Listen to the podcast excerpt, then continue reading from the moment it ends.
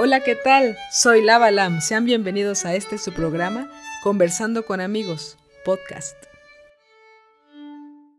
Hola, hola, queridos amigos y amigas que nos están escuchando. Estoy muy contenta que finalmente se está materializando esta idea. Como se los platiqué en el video hace un par de días, tengo la gran fortuna de tener buenos amigos que no solo son excelentes personas, sino que además son talentosos profesionales con mucha experiencia en diversos temas y queremos platicarles lo poco o mucho que podamos saber porque estamos convencidos que el conocimiento debe ser compartido. El día de hoy el formato será podcast. También tendremos videos que poco a poco iremos subiendo. Así que sean bienvenidos a esta sección Conversando con amigos.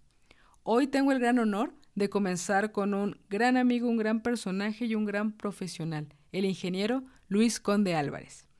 Luis, Qué gusto de verdad que estés en esta primera transmisión. Esto para mí no sabes lo que significa. Bienvenido. ¿Cómo estás, mi querido Luis? Muy bien, Lucila. Es la primera vez que estoy en una entrevista y además en este tipo de formato, por lo que estoy muy emocionado en experimentar algo nuevo para mí. Muchas gracias a ti, Luis. Bueno, eh, el tema que conversaremos hoy justo tiene que ver con inventarios de emisiones de gases de efecto invernadero, que en adelante podemos llamar también inventarios de GI. Eh, para que ustedes, mi querido público, conozcan un poquito sobre el trabajo que el país realiza y ha realizado en el tema. También eh, derribar algunos mitos y queremos platicarles también un poquito sobre la complejidad del mismo. Por ello, eh, considero que no hay mejor invitado que el ingeniero Luis Conde, ya que él estuvo en el equipo responsable de realizar los inventarios de GI desde el primerísimo en 1995. Y les presumo que yo conocí a Luis, yo conocía mucho de él, oía mucho, eh, me tocó verlo en muchos talleres donde él daba cursos y en el mundo de los inventarios de emisiones sabíamos quién era Luis Conde. Y bueno, la vida me llevó a trabajar en el equipo donde él estaba y créanme que fue una de las mejores experiencias de mi vida profesional. Platícanos Luis un poco sobre ti, sobre tu experiencia, para los que aún no tengan el gusto, te conozcan. Gracias Lucila. Bien, tuve la suerte que en 1993 me invitaran a participar en un proyecto que se llamaba Estudio de País México ante el Cambio Climático, donde por primera vez se realizó una campaña para realizar estudios específicos sobre los impactos del cambio climático, coordinado por la UNAM y supervisado por el Instituto Nacional de Ecología. Estos proyectos se encontraron realizar el primer inventario nacional de emisiones de de efecto invernadero con cifras de 1990 para todos los países.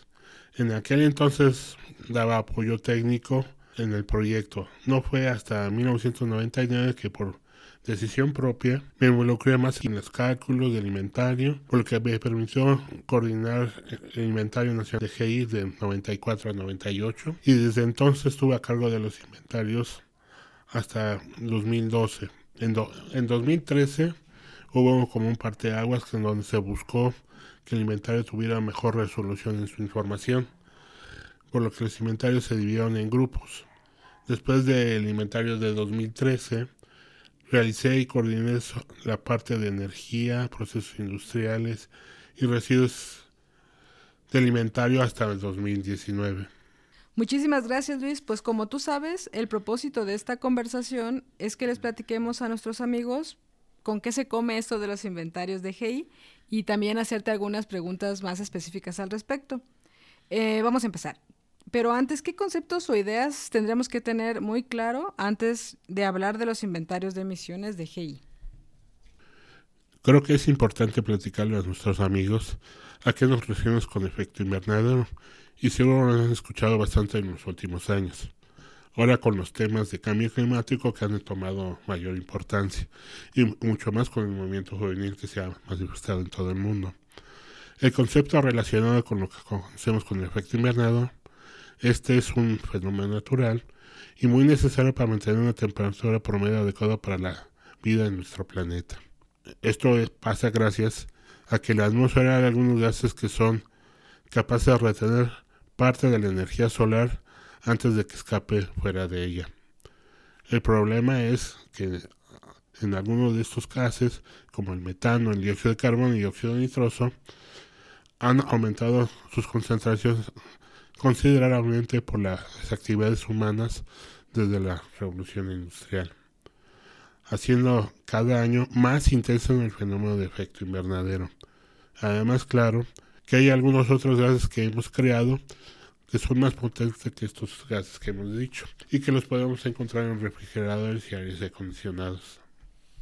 Ahora que tenemos un poco más claro el concepto de efecto invernadero, ¿cómo podríamos definir entonces qué es un inventario de emisiones de gases de efecto invernadero?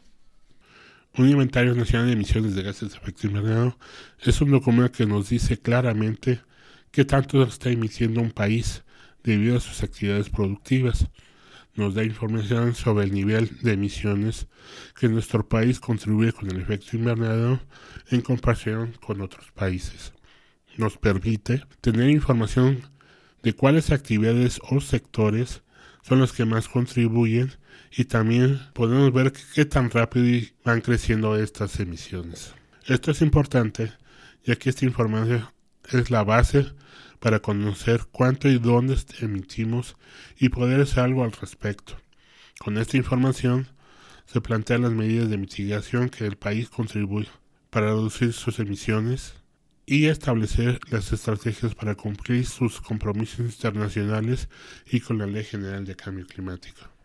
Ahora que mencionaste hace un momento eso de que el inventario te da información sobre cómo un país contribuye en comparación con el resto de los países respecto a HEI, eh, voy a hacer un paréntesis porque creo que es importante que resaltemos que los métodos, o más bien que sepamos que los métodos para calcular los inventarios tienen unas guías específicas que todos los países tienen que seguir, que son como las instrucciones, las recetas de cocina para desarrollar los cálculos y los reportes de los inventarios de GEI.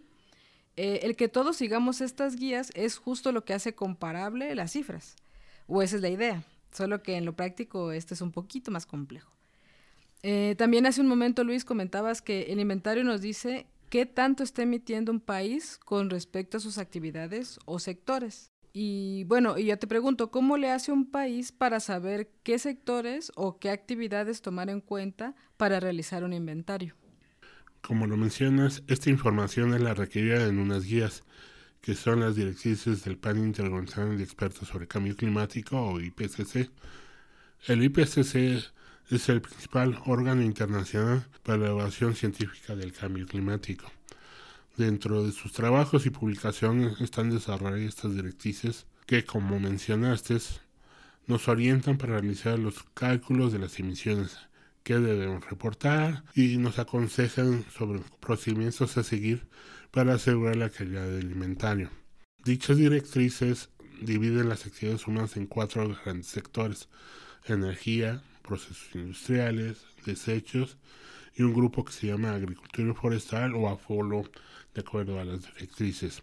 Cada sector se divide a su vez en algunas categorías que como por ejemplo vemos en energía está la de transporte, generación de energía, industria en la de procesos para fabricación de acero, cemento, químicos, agropecuario como el ganado, uso de fertilizantes, desechos, el manejo de residuos y el manejo de, aguas residuales o tratamiento de aguas residuales, forestal, el cambio de uso de suelo, incendios y cambio de cobertura forestal, por ejemplo. Así es como el IPCC nos dice qué sectores tomar en cuenta para las estimaciones. Eh, estas directrices también nos dan los métodos para realizar todos los cálculos y mencionan una fórmula general para realizar esas estimaciones ¿no? de emisiones. Eh, digo general porque porque pues cada variable tiene su particularidad, o sea, cada variable es más compleja, eh, es un proceso diferente. Pero esta fórmula nos pide que para obtener las emisiones de GEI tenemos que multiplicar un dato de actividad por un factor de emisión. ¿Esto qué quiere decir, Luis? ¿Qué necesitamos para calcular? Bueno, se requiere información oficial de las actividades que se estiman en el inventario. Como ya lo mencionamos, esta información tiene que ver con los sectores y categorías. Los datos de actividad son todas las actividades humanas que produzcan gases de efecto invernadero. Es decir, son los datos que se requieren recopilar acerca del país como los consumos de combustibles, producción de cemento, número de cabezas de ganado, por dar un ejemplo. Es importante mencionar que entre mejor sea la información, más precisa será la estimación. el factor de emisión, que es lo que necesito para relacionar la información o datos de actividad con las emisiones de gases de efecto invernadero que produce, produce dicho sector, se escoge un factor emisión específico para cada actividad. Por ejemplo, tenemos la gasolina que se consume en el sector transporte. Con ello podemos estimar las emisiones de dióxido de carbono gracias a este factor. Pero si además conocemos el tipo de vehículo donde se quema el combustible, podemos ser más precisos para estimar las emisiones de metano y dióxido de nitroso con su factor de emisión correspondiente a esa tecnología. Gracias, Luis. Quisiera, antes de continuar, eh, resaltar algunos puntos que son o que considero importantes para que este tema quede así súper bien comprendido. Haciendo un resumen rápido de todo lo que mencionabas, un dato de actividad entonces es aquella información de todas las actividades humanas que generan algún tipo de gas de efecto invernadero y el factor de emisión es como el factor de conversión que relaciona la actividad con el gas de efecto invernadero, es decir, gracias al factor de emisión sabemos cuánto de gas estamos emitiendo por ciertas actividades. También eh, me gustaría resaltar la importancia de la calidad de los datos de origen. Y retomo otra idea que mencionaste acerca de la información oficial. De repente tenemos cifras de un mismo tema, pero de diferentes fuentes oficiales. Por ejemplo, dando, dando como un ejemplo de mi área, eh, podemos encontrar datos de deforestación en diversas instancias oficiales cuyos valores son diferentes. Por ejemplo, eh, 250 mil hectáreas, otras 150 mil hectáreas o otras 300 mil hectáreas al año. Y todas, todas estas, eh, estos datos son oficiales. Uno, dice, uno lo dice INEGI, otro lo dice CONAFOR, la UNAM, Semarnat, eh, etc. Entonces, me gustaría que platicáramos un poco sobre cómo se enfrenta esto y cómo se toman estas decisiones. Pues Lucila, ahí entra el papel del experto que realiza las estimaciones. Tiene que valorar todas estas cifras y evaluar cuál es la mejor de acuerdo a, algunos criterios. Por ejemplo, tenemos datos de diversas fuentes oficiales, como es en energía, es CENER, Pemex, INEGI, la Comisión Nacional de Hidrocarburos. Se hace una revisión de los datos, se revisa si son consistentes, si utiliza alguna metodología sustentado o reconocida internacionalmente, si tiene valores de intervalos de confianza que nos permitan saber su incertidumbre, si realizaron un control de calidad de estos datos. Hay veces que la información no tiene no te permite realizar estas evaluaciones de calidad. Y entonces entra la experiencia, el experto puede determinar cuál es el valor que mejor representa el sector de actividad. En realidad, como bien lo mencionas, tan solo el proceso de escoger, de compilar toda esta información para realizar las estimaciones para inventarios es algo que requiere experiencia, tiempo, mucho tiempo, y solo es una primera fase, esto de la compilación de información. Em, una vez que uno tiene todas estas variables después de a veces meses, los siguientes pasos son los cálculos de cada variable para realizar estimaciones en una serie de tiempo, ¿no? en, los años. Para el caso del inventario nacional es un periodo de 20 años más o menos.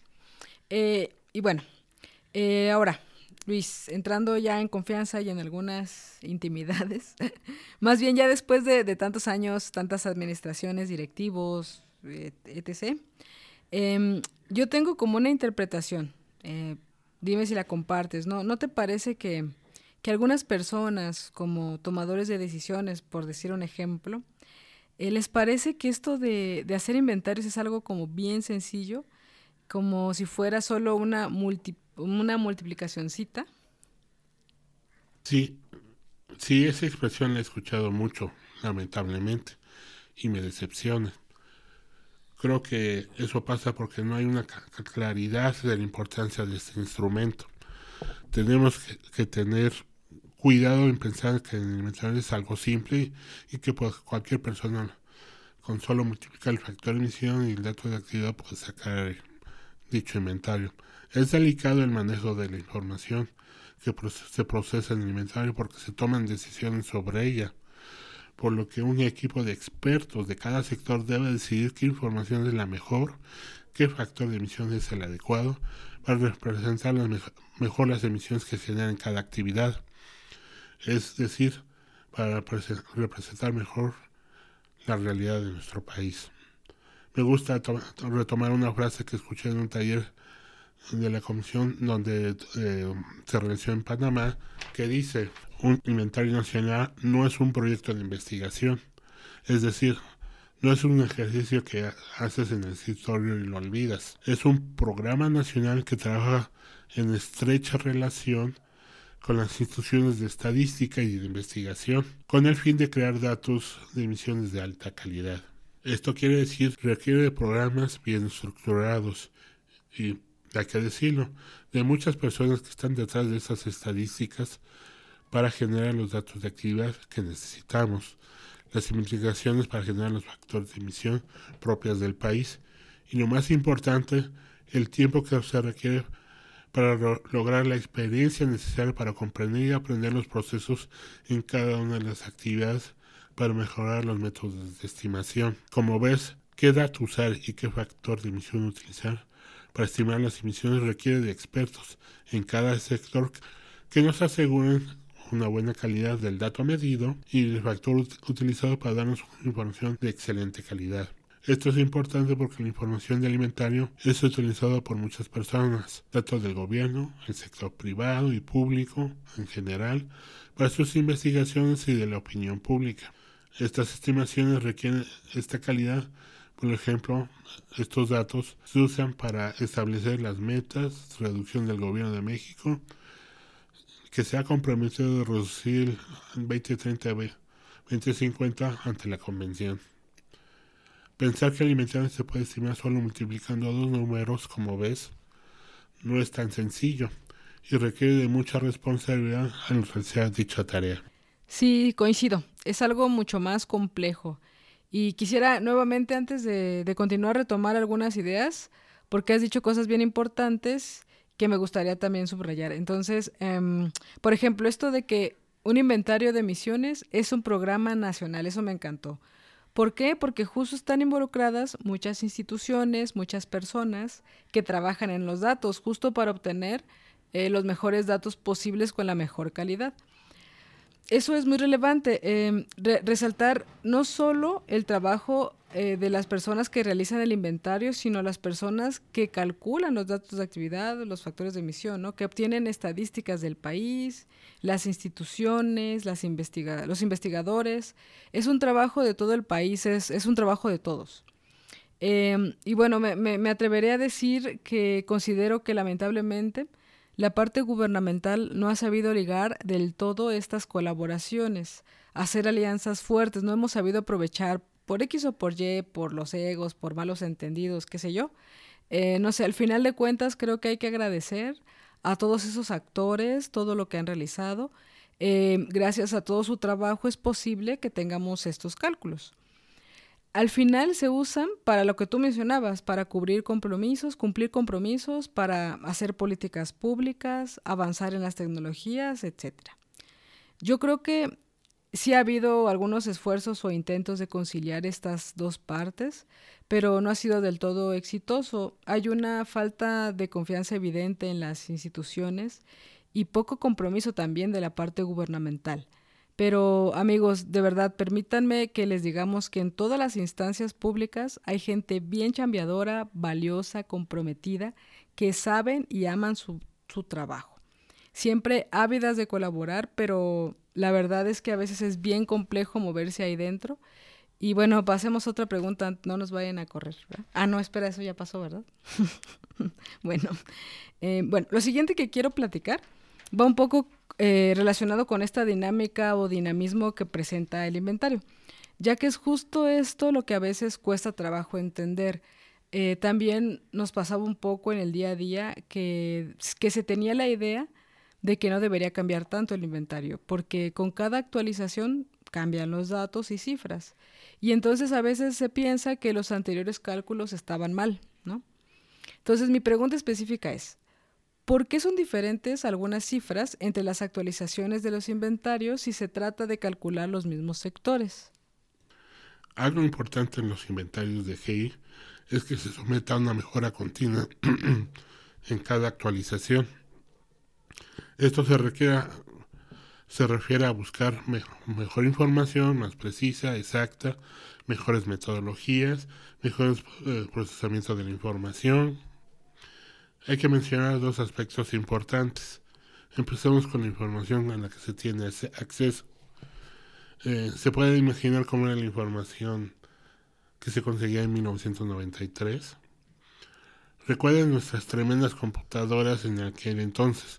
MC2, discos de 5 cuarto.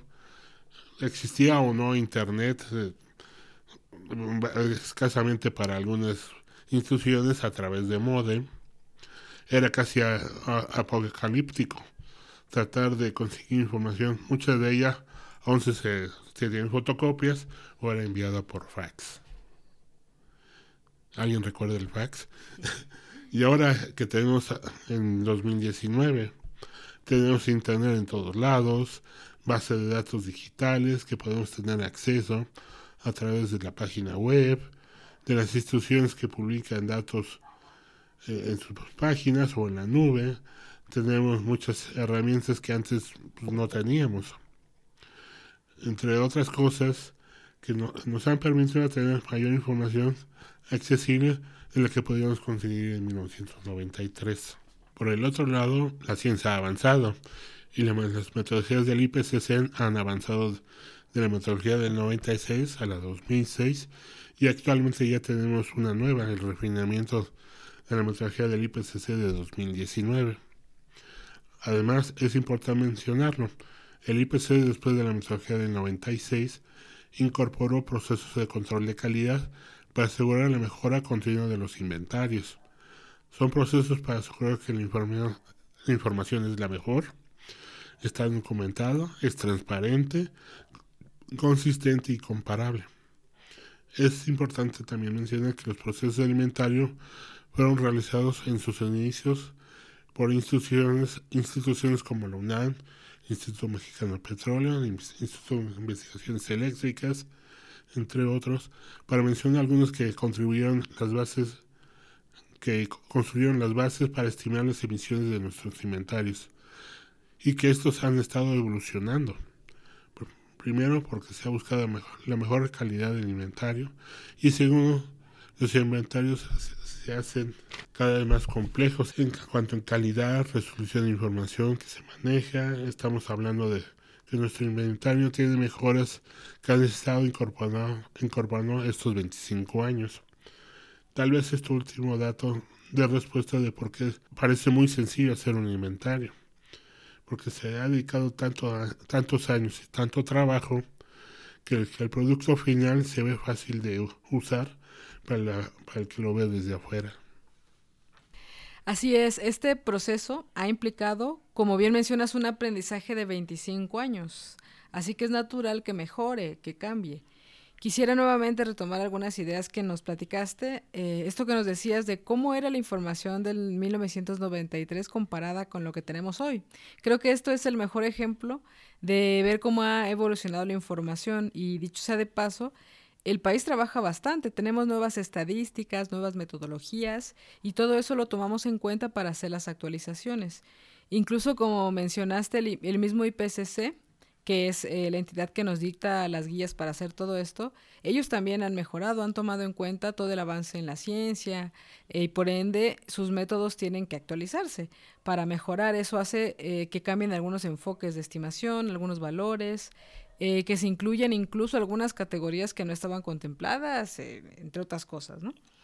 Y bueno, esto es muy relevante porque cuando una metodología cambia y hay que hacer recálculos, esto se tiene que hacer para todos los años. Es decir, eh, si yo tengo el inventario calculado de 1990 a 2015 con una metodología y tengo eh, ciertos datos, y luego hice cambios, hice mejoras, el método se modificó, lo que sea, eh, tenemos que recalcular toda la serie temporal o si se calculan nuevos años, también tenemos que hacer los recálculos de todos los años anteriores lo que hace que los inventarios entre sí sean distintos a medida que mejoran. Por ello no es adecuado comparar los datos de un inventario con otro, es decir, Eh, si el Inventario Nacional de Emisiones de GI de México, eh, que publicó en 2015, dice que hay 20 millones de toneladas de CO2 por deforestación en determinado año, y después el Inventario Nacional de GI publicado en 2019 dice que ahora hay 18 millones de toneladas. Estos dos datos no necesariamente son comparables porque hay que verificar si se usó la misma metodología, los mismos datos de actividad, los mismos factores de emisión, eh, etcétera. Porque si no, eh, podemos caer en la trampa de asegurar que han disminuido las emisiones en la deforestación de 20 a 18 millones, lo cual no es necesariamente cierto. No es adecuado comparar dos datos que se hicieron de diferente manera. Esto ténganlo bien en cuenta, mis queridos radioescuchas, porque para que no nos chamaquen. Eh, todos tenemos que entender esto, sobre todo los tomadores de decisiones, porque estas malas interpretaciones pueden resultar también en malas políticas públicas o malos planes. Eh, tuve eh, el honor de participar con Luis y con un gran equipo de trabajo en la última actualización del Inventario Nacional de Emisiones de GI de México. esta fue nuestra última colaboración como parte del equipo encargado del tema. Actualmente se siguen generando estos reportes y hemos hablado hoy un poquito sobre toda la información que se genera a nivel nacional, eh, las instituciones y la academia, pero ahora queremos agradecer a todos los compañeros que han estado trabajando en esto, que han sido parte de todo este trabajo. Sí, así es. En la parte del gobierno hay muchos compañeros que han trabajado de las, desde las trincheras en el inventario que casi no las mencionamos o no las o se menciona muy poco. Y bueno, Gracias a ellos se han realizado avances y se ha llegado a lo que es hoy el inventario.